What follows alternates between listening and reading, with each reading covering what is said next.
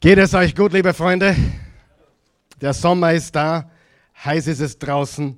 Wir sind hier herinnen, bisschen abgekühlt, aber ich freue mich, dass ihr hier seid. Wir haben letzte Woche eine Serie begonnen, eine Serie, eine Reihe von Predigten. Wenn du zum ersten Mal da bist, dann musst du wissen, wir nehmen immer ein Thema und wir reden nicht nur an einem Sonntag darüber, sondern an mehreren Wochenenden breiten wir dieses Thema aus, breiten es aus und gehen in die Tiefe. Und äh, wir haben eine Sommerserie gestartet letzte Woche und äh, sie soll klar sein, hoffentlich. Sie soll kraftvoll sein, hoffentlich. Und hoffentlich auch zehn Minuten kürzer wie sonst. Sie haben gesagt, im Sommer wollen wir ein bisschen kürzer treten. Du sagst, Karl Michael, das heißt bei dir nicht viel. Ist immer noch sehr lange. Ja, ich weiß. Aber nicht nicken, ja. Einige freuen sich schon zu viel. Ja, aber ich möchte einfach schauen, dass wir das Ganze kurz vor zwölf hier äh, beenden können. Und äh, wir wollen auch alle begrüßen, die uns zuschauen oder von zu Hause mit dabei sind. Es sind viele und es werden auch immer mehr und wir freuen uns darüber. Lass uns den Menschen, egal wo sie sind, einen kraftvollen Willkommensapplaus geben, bitte. Helfen wir zusammen. Lass uns die Menschen begrüßen. Ja, wenn du im Sommer mal in unserer Nähe bist, Wien ist einen Besuch wert, äh, dann komm uns besuchen, komm vorbei. Äh, am Mittwoch haben wir geschlossen während den Sommermonaten. Vor Ort, online sind wir natürlich geöffnet. Aber am Sonntag um 10.30 Uhr kannst du hier vorbeikommen und du findest viele äh, wirklich Menschen, die gut drauf sind und die ja, Freude ausstrahlen, die die Liebe Jesu verbreiten und hoffnungsvoll sind und hoffnungsvoll in die Zukunft blicken. Ich freue mich auch, dass einige da sind, die normalerweise zuschauen. Zum Beispiel aus Kärnten haben wir Menschen da heute und auch aus Graz sind heute wieder Leute da. Wunderbar. Also immer wieder kommen auch Leute aus Menschen aus anderen Bereichen unserer wunderschönen Welt. Wir haben begonnen darüber zu reden, wann ist ein Christ ein Christ. Und wie ihr wisst, ich bin ein Mensch, der sich nicht nur mit christlichen Dingen beschäftigt, sondern durchwegs auch mit allen Dingen in der Welt, die ja, sauber sind und rein sind. Und äh, manchmal höre ich mir auch Musik aus den 80er Jahren an und diese Musik liebe ich besonders. Da war ich ein Teenager, habe wunderbare Erinnerungen an mein Teenageralter. Und da gab es einen Mann, der hat ein Lied über Männer geschrieben und das Lied heißt Männer. Und da gibt es diese Zeile drin, wann ist ein Mann ein Mann? Und als ich das gehört habe, zum dutzendsten Mal in meinem Leben wahrscheinlich, habe ich mir gedacht, das wäre eine coole Predigt. Wann ist ein Mann ein Mann? Nicht à la Grönemeyer, sondern was würde Jesus sagen dazu, wann ist ein Mann ein Mann? Wer weiß, es ist ein Unterschied zwischen männlichen Geschlechts zu sein und ein echter Mann zu sein. Wer weiß das? Und wer weiß, diese Welt braucht auch mehr Männer. Aber das ist nicht unser Thema. Ich habe diesen Gedanken dann weitergesponnen und mir gedacht, eigentlich ist es einmal wichtig, dass man Leute, dass man Menschen aufklärt, wann ist ein Christ wirklich ein Christ? Oder wann ist man nur ein Christ nach dem Namen und wann ist man aber wirklich ein Christ? Wann ist ein Christ ein Christ? Und dieser Frage wollen wir äh, in den nächsten sieben Wochen, also inklusive letzter Woche wollen wir sieben Wochen damit verbringen, um sieben Dinge herauszuarbeiten, die man glauben muss. Sag einmal muss. Glauben muss, nicht tun muss, äh, sondern glauben muss, um ein Jesus-Nachfolger, um ein wirklicher Christ zu sein. Diese Serie baut aufeinander auf. Es ist eigentlich eine Predigt verteilt auf sieben Sonntagen. Es gibt sieben Punkte, es gibt sieben Dinge. Das heißt, du brauchst unbedingt alle sieben Teile. Wenn du letzte Woche verpasst hast, dann geh bitte auf unseren YouTube-Kanal oder Spotify oder auf unsere Webseite oasechurch.tv. Dort findest du alle Predigten, alle Videos gratis, solange es Strom und Internet gibt. Okay, und wenn du eine, einen Teil verpassen solltest in den nächsten Wochen, bitte geh darauf zurück. Wir brauchen in dieser Serie unbedingt alle sieben Teile. Es baut aufeinander auf. Und wir werden eine Liste erstellen von sieben Dingen, die man unbedingt glauben muss, um ein treuer, echter Jesus-Nachfolger zu sein. Nächste Woche übrigens reden wir darüber, wann ist eine Sünde eine Sünde.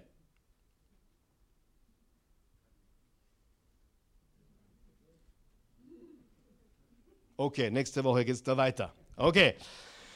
Wir erstellen also eine Liste, die wir äh, ausarbeiten in den nächsten Wochen. Und die Frage ist, was ist wirklich essentiell? Was ist wirklich entscheidend und was ist nebensächlich oder peripher oder nicht so wichtig? Was ist unbedingt notwendig und was ist nicht unbedingt notwendig?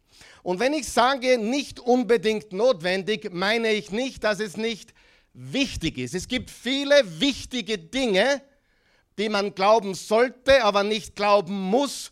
Und man ist trotzdem ein Jesus-Nachfolger. Amen? Amen? Ganz, ganz wichtig. Wenn du zum Beispiel da sitzt und an Jesus glaubst, dass er von den Toten auferstanden ist, und solche Leute habe ich kennengelernt, die aber nicht glauben, dass die Geschichte von David und Goliath wirklich passiert ist, bist du ein Christ oder nicht? Ja, natürlich. Denn du, wirst nicht daran gemessen, ob du an David und Goliath glaubst, du wirst daran gemessen, ob du an Jesus glaubst. Und darum, die Geschichte von David und Goliath ist wichtig. Ich glaube, sie ist wirklich passiert. Ich glaube, sie ist genial.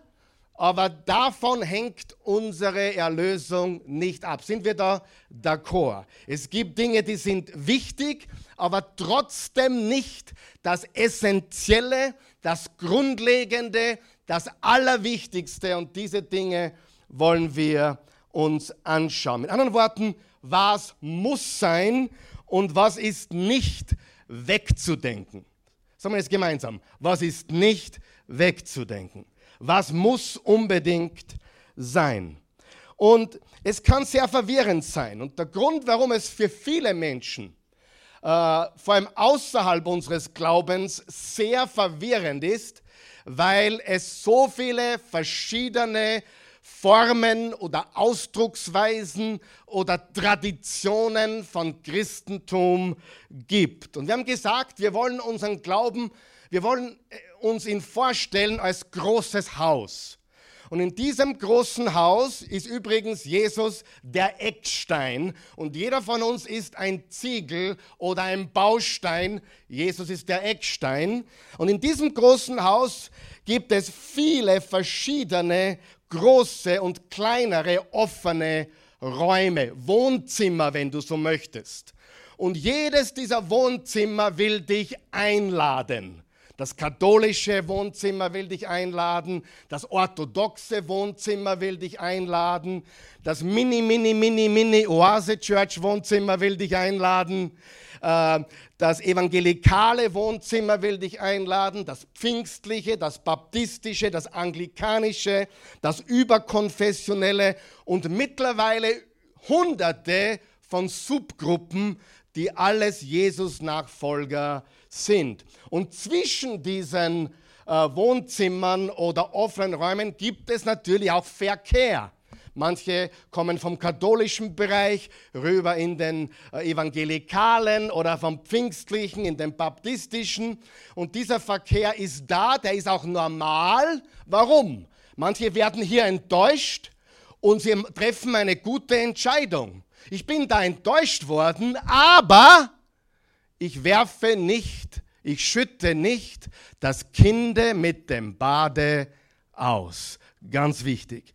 Ein Fehler, den ich immer wieder sehe von Menschen, die aufgewachsen sind in einer bestimmten Kirche, bestimmten äh, Gruppe und sie kennen nur das, werden dort enttäuscht, entdecken in der Bibel Dinge, die nicht übereinstimmen mit dem, was Jesus wirklich gelehrt hat. Und stattdessen, dass sie das Wohnzimmer wechseln, verlassen sie das ganze Haus. Und das ist tragisch. Amen. Und deswegen reden wir darüber, weil keines dieser Wohnzimmer hat es komplett richtig. Keines dieser Dinge sind hundertprozentig richtig. Aber wir wollen die Dinge herausfinden, die alle Christen glauben. Und nämlich alle. Und wo wir nicht diskutieren brauchen, glaubt er an dies oder jenes, an die Entrückung, ja oder nein, oder glaubt er ans Fegefeuer oder nicht. Das ist zweitrangig. Wichtig ist, dass wir einen Glauben haben, der uns in Jesus vereint. Amen.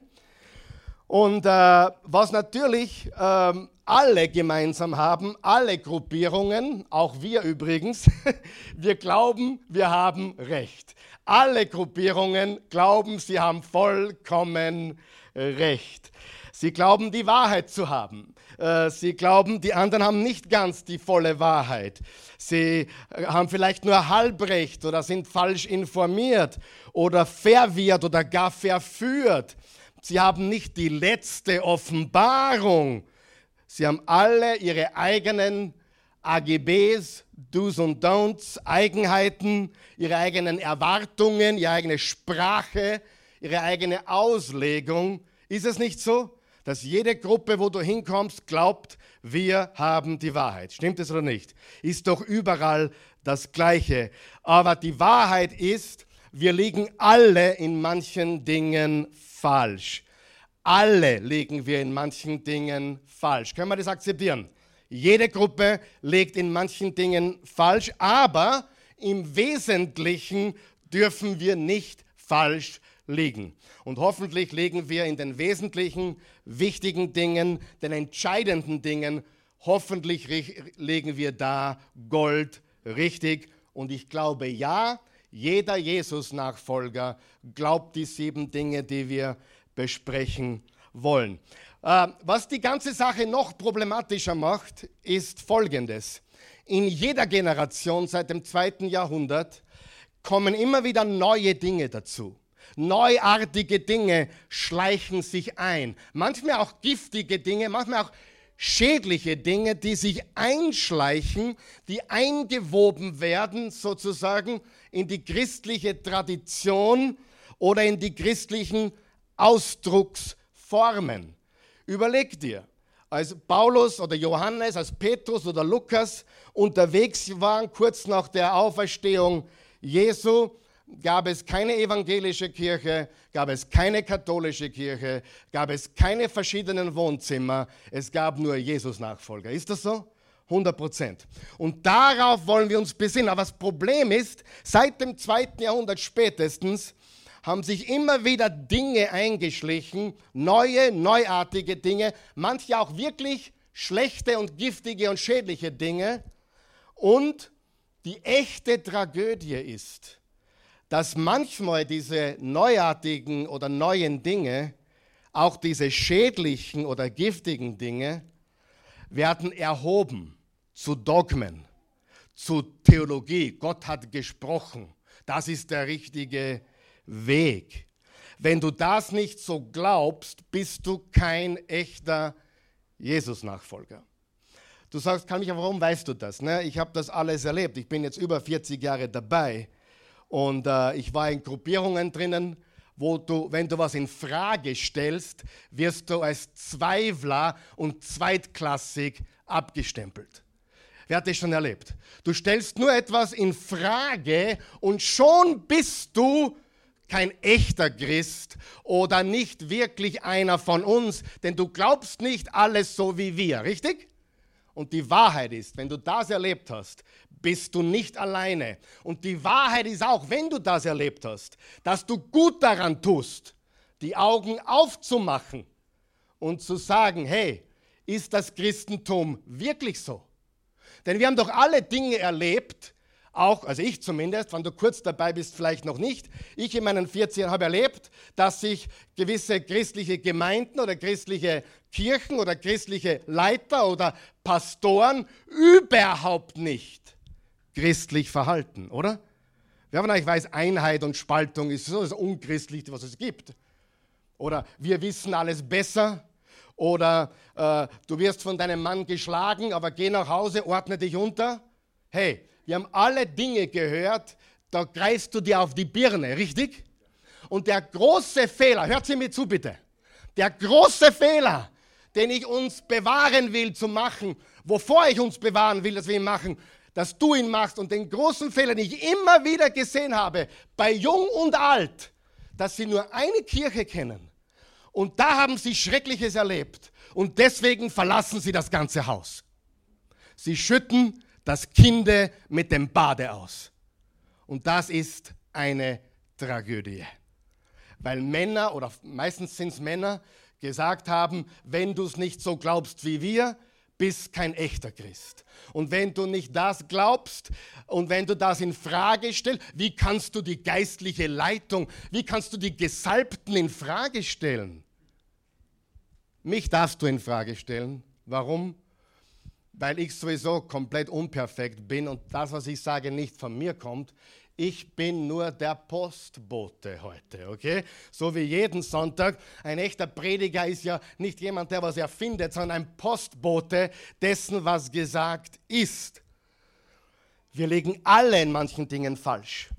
Und wenn diese Dinge, diese neuartigen, diese neuen Dinge, die über alle Jahrhunderte immer wieder sich eingeschlichen haben, erhoben werden zu Dogmen, zu Theologie und zu Behauptungen, wenn du das nicht glaubst, bist du nicht dabei, dann ist das ein großes Problem. Wer ist meiner Meinung?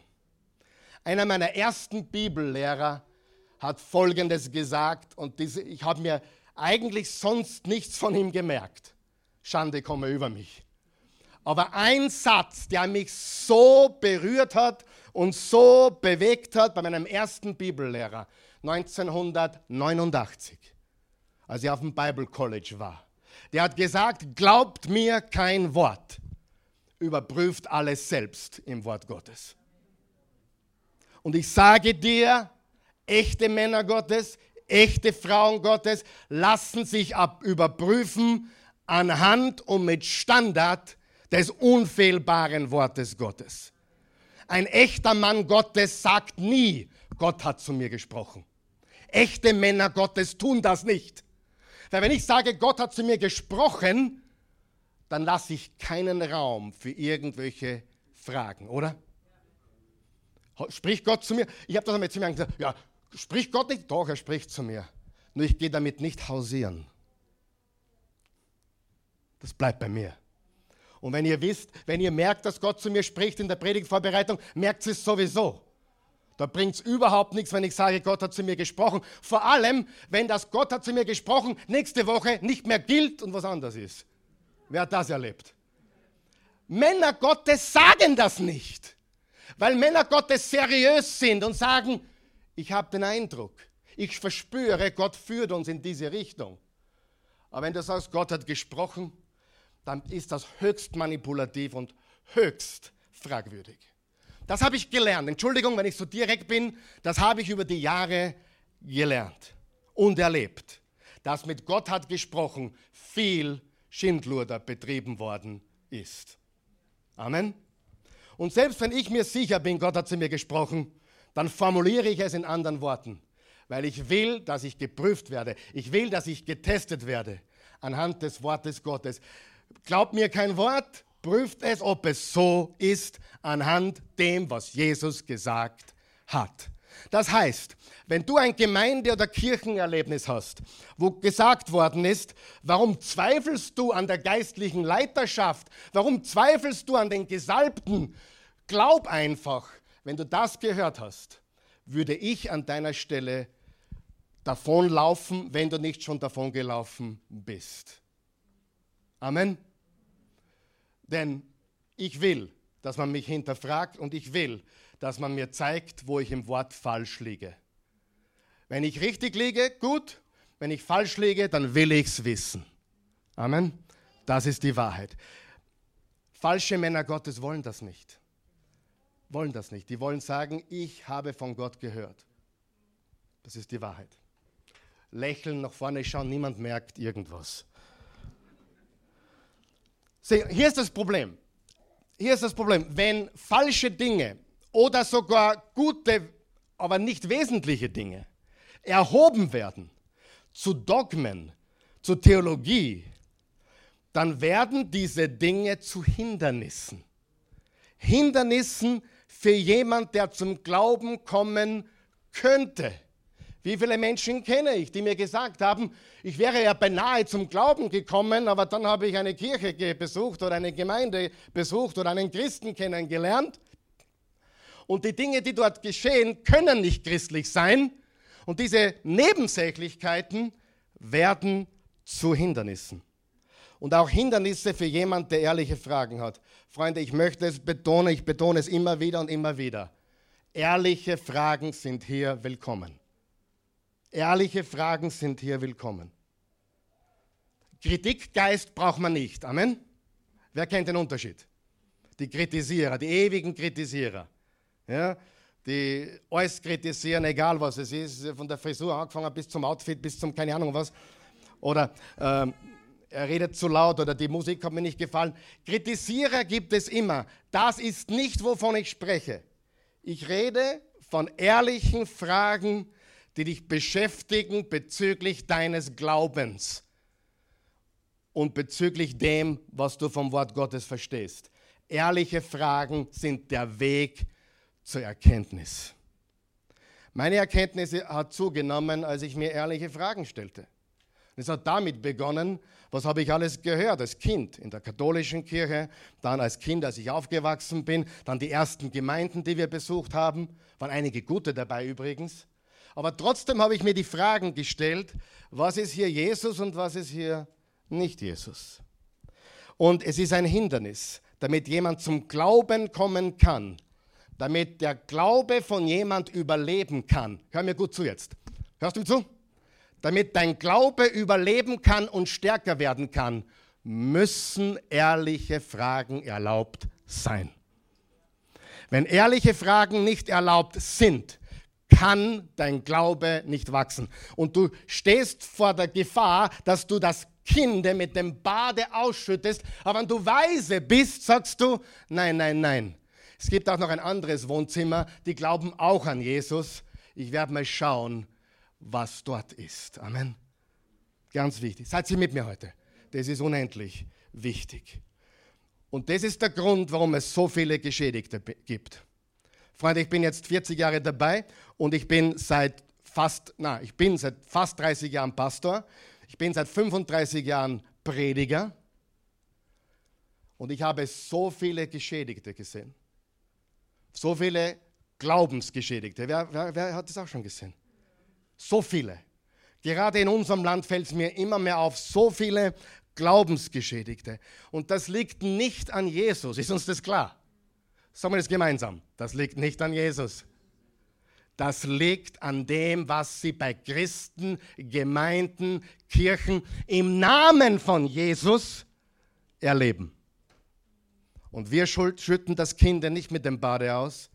Wir behalten uns Baby Jesus, Baby. Amen. Was werfen wir nie weg? Baby Jesus. Baby, Baby Jesus. Wer kann ein Lied dazu schreiben? Baby Jesus. Whatever. Ich satz nicht gut drauf heute. Passt schon. Ist wurscht. Ich mache weiter. Es hilft mir nicht. Äh, hilft, hilft mir nicht am Teil, ist wurscht. So viele Geschädigte, es ist so viele Kirchengeschädigte, so viele Pastorengeschädigte, so viele Glaubensgeschädigte, nicht wegen Jesus, sondern von dem, was sie erlebt haben. Wenn du klug bist und weise bist, machst du die Augen auf, schaust, schaust dich um und sagst, ist das, ist das,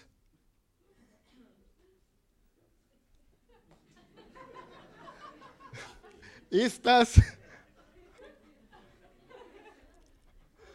ist das Jesus oder nicht. Amen. Unser Maßstab, unser Maßstab ist nicht ein Prediger oder eine bestimmte Kirche. Unser Maßstab ist, was hat Jesus wirklich gelehrt? Und was haben die gelehrt, die ihn als Augenzeugenberichte verbreitet haben? Gibt es viele Geschädigte im Reich Gottes oder über, übertreibe ich oder erfinde ich das? So viele Geschädigte. Und noch einmal, es liegt nicht am Jesus, es liegt nicht am Baby Jesus, oh, es liegt nicht am Kinde, es liegt am Badewasser. Uh, das war gut. Es liegt nicht am Kinde, es liegt am Badewasser. Und wir schütten niemals, sagen wir das gemeinsam, wir schütten niemals das Kinde mit dem Bade aus. Das Kinde, Baby Jesus, behalten wir. Da können sie alle deppert werden. Ich habe die Entscheidung als junger Bub getroffen. Egal, wann es alle deppert werden. Ich schaue auf Jesus. Eigentlich nur dieser Satz, lieber Freund, und du kannst die ganze Woche glücklich sein. Weil was, was der oder die oder andere machen, ist nicht relevant dahingehend, wer Jesus ist. Und wir müssen uns immer wieder gegenüberstellen, was hat Jesus wirklich gelehrt? Irgendwas stimmt nicht an der Lehre, irgendwas kann da nicht sein, Die, da ist keine Liebe, da ist keine Gnade, da ist keine Freiheit in Christus, da ist Gesetz und da ist, man, du bist nicht gut genug.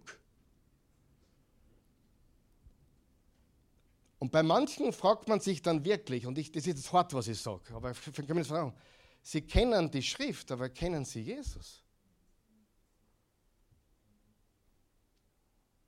Und die entscheidende Frage, was ist grundlegend? Was ist unverzichtbar? Was ist unumgänglich? Was ist unabdingbar? Was ist unersetzlich? Was ist zentral? Was ist entscheidend? Was darf auf keinen Fall fehlen oder weggelassen werden? Aber genauso wichtig ist die Kehrseite der Frage, was ist nicht entscheidend? Was ist peripher? Was ist nur kulturell? Was ist bequem? Was ist modern? Was ist trendy? Oder was ist traditionell? Und eine wichtige Frage, was ist auch tatsächlich schädlich? Es ist eine gute Nachricht. Amen. Und du musst unterscheiden. Wir brauchen die Fähigkeit zu unterscheiden zwischen dem großen Haus und den unterschiedlichen Wohnzimmern in dem Haus. Weil das Haus ist der Tempel Gottes. Es ist das Reich Gottes. Er ist der Eckstein und wir sind die lebendigen Steine. Das Problem sind die unterschiedlichen Wohnzimmer, die alle Recht haben wollen, die alle glauben, dass sie Recht ha haben. Und das ist das Problem. Und ich bete für uns, dass wir unterscheiden können, was der Unterschied ist. Was darf niemals passieren, das wird heute nicht vergessen, dass wir das Kind mit dem Bade ausschütten. Was halten wir fest? Das Kind. Was, wen halten wir fest? Jesus. Und wenn alle deppert werden, wir schauen auf Jesus. Wenn alle plötzlich irgendwie falsch abbiegen, wir schauen auf Jesus. Und das ist, worum es geht, liebe Freunde. Und letzte Woche haben wir die erste Wahrheit entdeckt, nämlich Jesus ist Gottes Sohn und unser ultimativer oder finaler König. Sagen wir das gemeinsam. Jesus ist Gottes Sohn und unser ultimativer König. Matthäus 16, Vers 13 bis 18 hat Jesus seine Jünger gefragt, hey, was sagen die Menschen über mich? Wer sagen die Menschen, dass der Menschensohn, wer sagen die Leute, dass ich bin?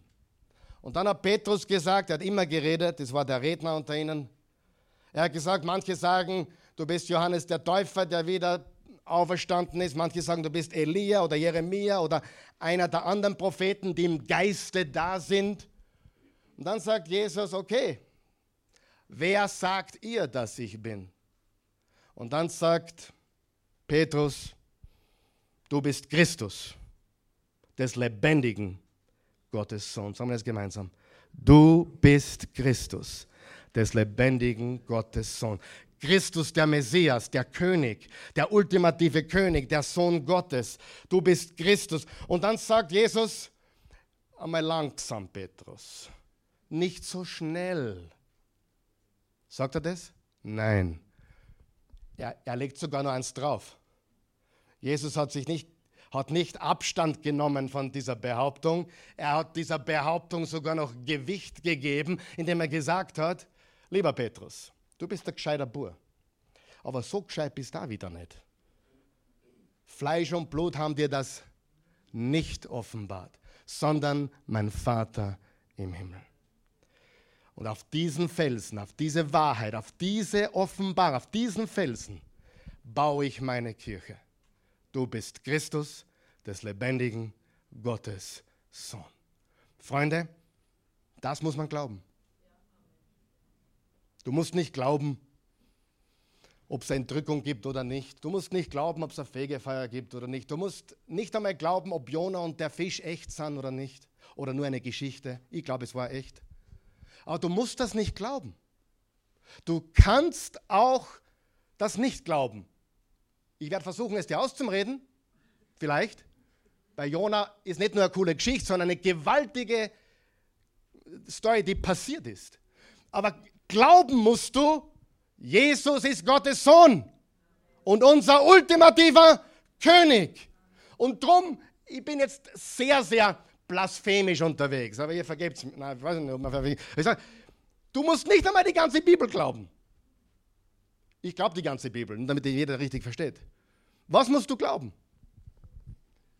Jesus ist Gottes Sohn und unser ultimativer König. So sehr hat Gott die Welt geliebt, seinen einzigen Sohn gab, damit jeder, der an ihn glaubt, nicht verloren geht.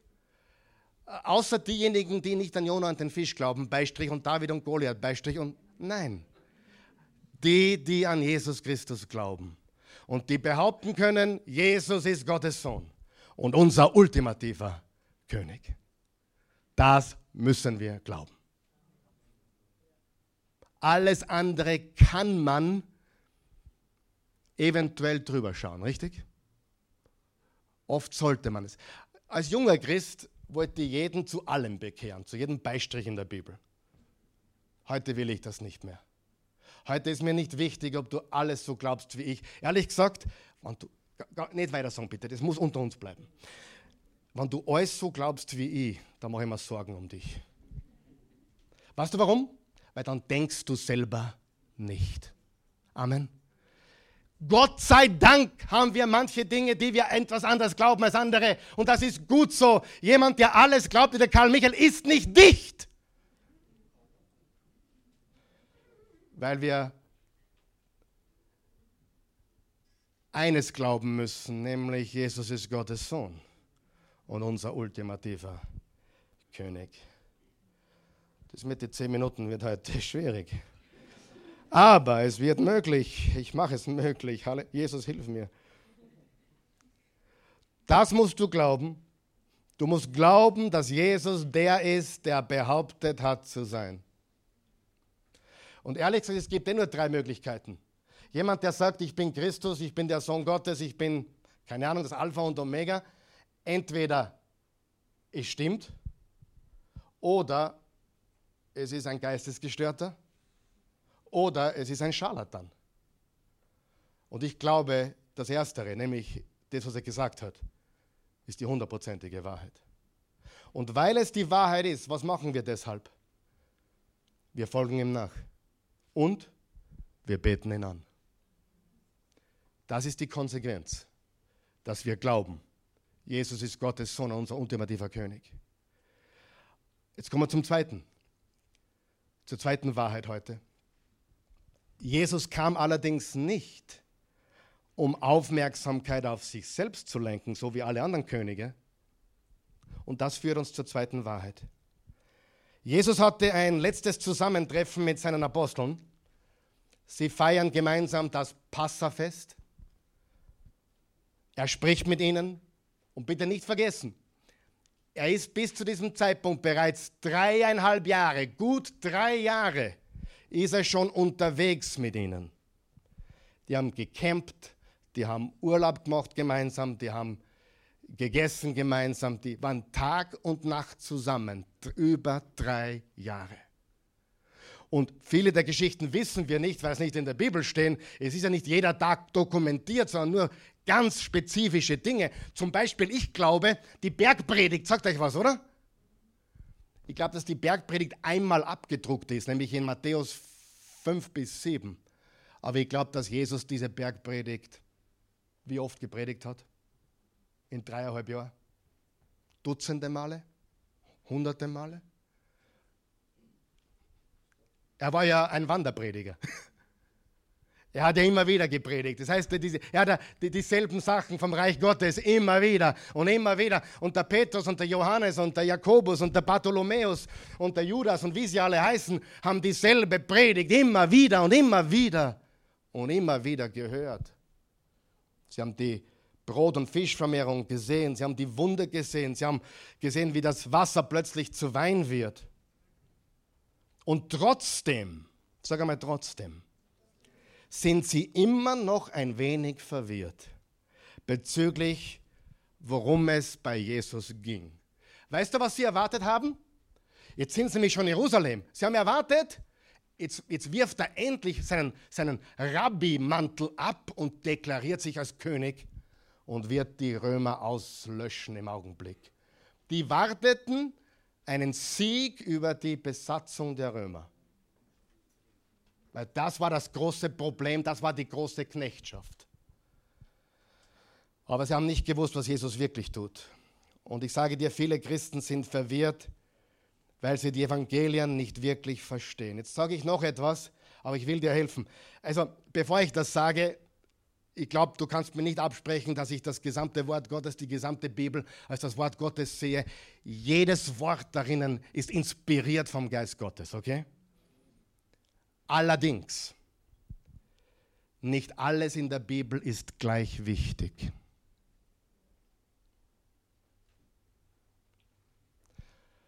Als Jesus gefragt wurde, was ist das höchste Gebot, das wichtigste Gebot, hat er nicht gesagt, was meinst du, sind alle gleich wichtig. Er hat gesagt, na, stimmt, recht gute Frage. Das Wichtigste ist, liebe den Herrn und deinen Nächsten wie dich selbst. Also Jesus hat nicht gesagt, dass alle Gebote gleich wichtig sind. Und ich sage dir, er hat auch nicht gesagt, dass die ganze Bibel gleich wichtig ist. Freunde, es gibt vier Evangelien. Wie oft kommt die Flut vor? Einmal. Wie oft kommt David und Goliath vor? Einmal. Wie oft kommt Jona vor? Einmal. Sind das wahre Geschichten? Ich glaube absolut. Hundertprozentig passiert, genau wie es geschrieben steht.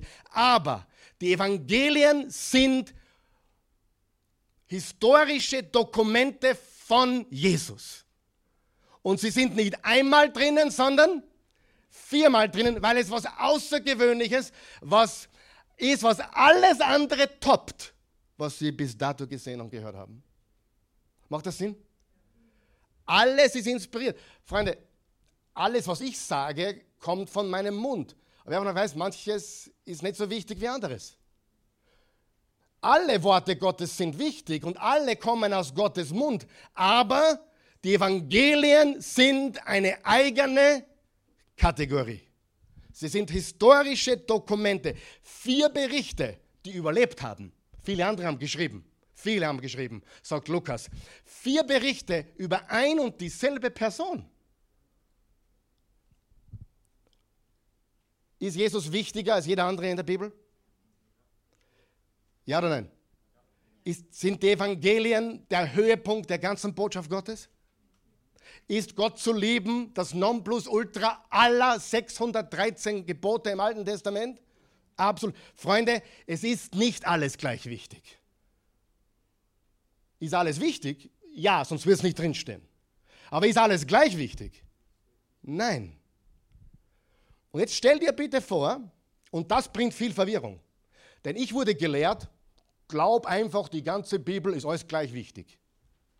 Und ich sage dir heute, ich glaube die ganze Bibel. Ich habe entdeckt, es ist nicht alles gleich wichtig. Manche Dinge sind wichtig und manche sind ultimativ wichtig. Stell dir vor, du bist in diesem Raum mit den Jüngern und Jesus dort wo sie das Abendmahl gefeiert haben, also das Passafest. Äh, leg deine Vorurteile zur Seite, du bist in diesem Raum, du riechst Männerschweiß, du riechst Essen, du sitzt irgendwo an der Wand und beobachtest das. Und du siehst einen Rabbi mit an Bord und der sagt folgendes, Johannes 14, Vers 1, unser Vers. Euer Herz erschrecke nicht. Glaubt an Gott und glaubt an mich. Sagen wir das gemeinsam. Euer Herz erschrecke nicht. Glaubt an Gott und glaubt an mich. Den zweiten Teil noch einmal. Glaubt an Gott und glaubt an mich. Alle hätten diesen Raum verlassen müssen. Stell dir vor, ich sage das. Glaubt an Gott und glaubt an mich. Aufstehen, laufen. Nicht gehen, laufen. Glaubt an Gott und glaubt an mich. Er setzt sich so wie überall und immer Gott gleich. Aber noch nicht genug davon. In Vers 7 geht es weiter. Wenn ihr mich erkannt habt, werdet ihr auch meinen Vater erkennen. Von jetzt an kennt ihr ihn, ihr habt ihn gesehen. Wenn dir das auf der Zunge zergeht, was Jesus hier gesagt hat, wenn das vom Kopf ins Herz geht, dann spiel es Granada in deinem Leben. Jesus sagt, wer mich gesehen hat, hat den Vater gesehen. Frage, ich weiß, wir haben einige, die sind noch am Weg zum Glauben hier und auch vor allem online. Wenn ich sage Gott und wenn ich sage Jesus, produziert das eine Spannung in deinem Leben? Kreiert das eine Spannung? Gott oder Jesus? Ich kann dir sagen, überall in der Welt, wo ich das probiert habe, Gott ist kein Problem, das kannst du sagen, Jesus und da ist Spannung im Raum. Und das ist ein großes Problem. Und für uns Jesus-Nachfolger, wenn wir Gott hören und Jesus hören, sollte das keine Spannung produzieren, sondern wir erkennen, Jesus hat diese Spannung aufge aufgelöst oder gelöst. Er hat gesagt, ich bin Gott. In Vers 8 geht es weiter. Philippus sagt zu ihm, und Philippus sagt das, was alle anderen denken, Herr, zeig uns den Vater und es ist uns genug. Vers 9, Jesus sagt zu ihm, solange schon bin ich bei euch und du hast mich nicht erkannt, Philippus. Wer mich gesehen hat, hat den Vater gesehen. Wie kannst du sagen, zeig uns den Vater? Drei Jahre bin ich mit euch zusammen. Wir haben gecampt und gegrillt. Wir waren surfen. Wir haben alles Mögliche gemeinsam getan und du kennst mich immer noch nicht? Die waren sicher surfen. On the beach of Galilee. Jesus tut nichts verneinen oder nichts entgegensagen. Er sagt, als ich mit euch sprach, immer, habt ihr den Vater sprechen gehört. Meine Worte sind Gottes Worte, sagt Jesus. Vers 10, glaubst du denn nicht, dass ich im Vater bin und der Vater in mir ist? Die Worte, die ich, mit, ich euch sage, rede ich nicht aus mir. Der Vater, der in mir bleibt, vollbringt seine Werke. Ich bin hier, um ihn euch zu zeigen. Ich bin hier nicht in meinem Namen, sondern im Namen des Vaters. Ihr wollt den Vater sehen? Beobachtet mich. Ihr wollt den Vater sehen? Hört mir zu, schaut auf mich. Das heißt, die Evangelien sind keine zusätzlichen Bibelgeschichten. Die Evangelien dokumentieren, was Jesus getan hat, was Jesus gesagt hat, was Jesus über Gott gesagt hat, über den Vater sagt. Und er zeigt, wie der Vater ist und was ihm wichtig ist und wen er liebt. Freunde, was ist, wenn Jesus recht hat? Dann bedeutet das, Jesus zu verpassen bedeutet Gott zu verpassen. Wenn Jesus recht hat, heißt es, ihn zu verpassen, heißt Gott zu verpassen. Darum reden wir in der Oase immer über Jesus. Wenn ich mit jemand rede, sage ich nie, ich glaube an Gott, weil an Gott glaubt fast jeder. An irgendwas. Ich betone immer, ich bin ein Jesus-Nachfolger. Ich glaube, dass Jesus der Sohn Gottes ist. Und ich rate dir dasselbe. Zu sagen, ich glaube an Gott oder jemand zu fragen, glaubst du an Gott, ist ein guter Türöffner.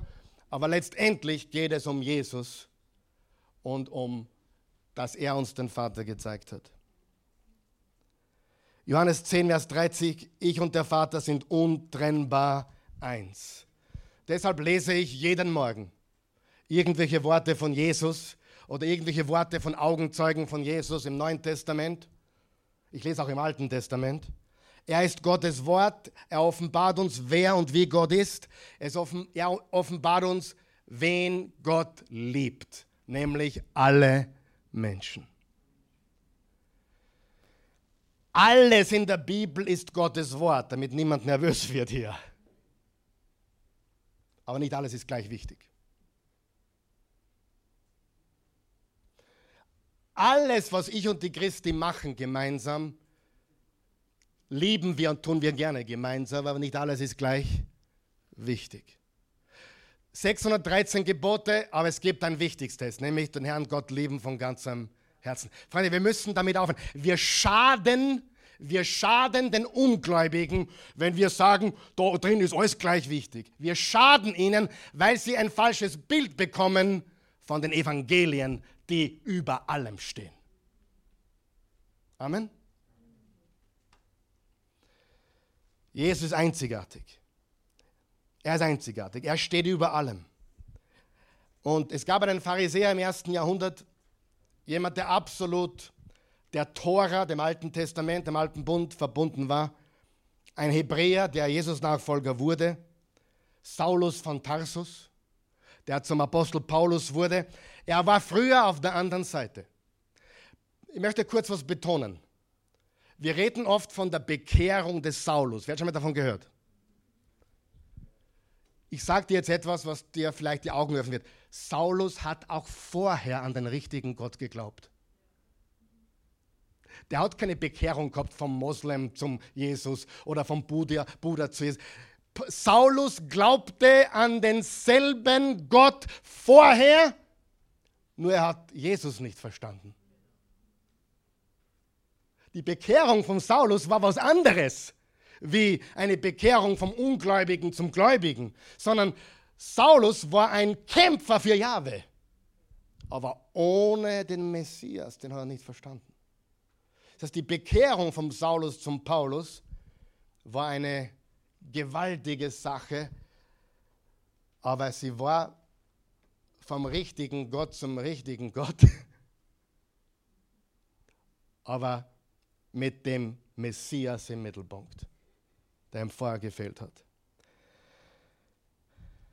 Das heißt, im Alten Testament ist das Alte Testament falsch? Nein nur nicht vollständig. Es ist ein Schatten, sag einmal Schatten, ein Schild, ein Wegweiser. Kolosser 2, Vers 17, das alles ist ja nur ein Schatten des Künftigen. Das Wirkliche ist Christus. Sagen wir das gemeinsam. Das Wirkliche ist Christus. Also das Alte Testament ist ein Schatten, das Wirkliche ist Christus. Das heißt, in Jesus ist der Schattenwerfer angekommen. Der Schattenwerfer angekommen. Er hat den Schatten geworfen. Das Alte Testament ist der Schatten. Die Erfüllung ist in Jesus. Das Alte Testament ist ein Wegweiser, ein Schild. Johannes 1, im Anfang war das Wort, das Logos, und der Logos war bei Gott, und von Gottes Wesen war der Logos. Dieser war im Anfang bei Gott. Alles ist durch ihn geworden, und ohne ihn ist auch nicht eines geworden, das geworden ist. Das, was ich vor Jesus war, war nicht falsch. Es war nur nicht vollständig. Was, was Saulus geglaubt hat, war nicht falsch. Es war nur nicht vollständig. Ja? Und deswegen hat er sogar die Jesus-Nachfolger verfolgt, obwohl sie den gleichen Jahwe eigentlich geglaubt haben, aber Jesus stand ihm im Weg. Oder er stand Jesus im Weg.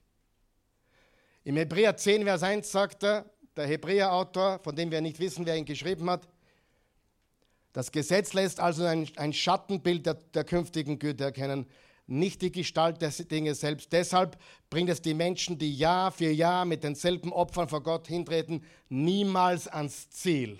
Das Opfer, das Jesus vollbracht hat, ein für alle Mal, bringt uns alle ans Ziel.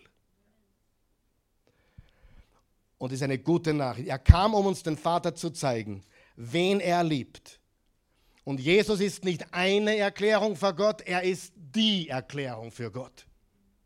Er hat gesagt, ich bin das Brot des Lebens, ich bin die Auferstehung, ich bin der Weg, ich bin die Wahrheit, ich bin das Leben. Und dann die coolste Aussage, bevor Abraham wurde, bin ich.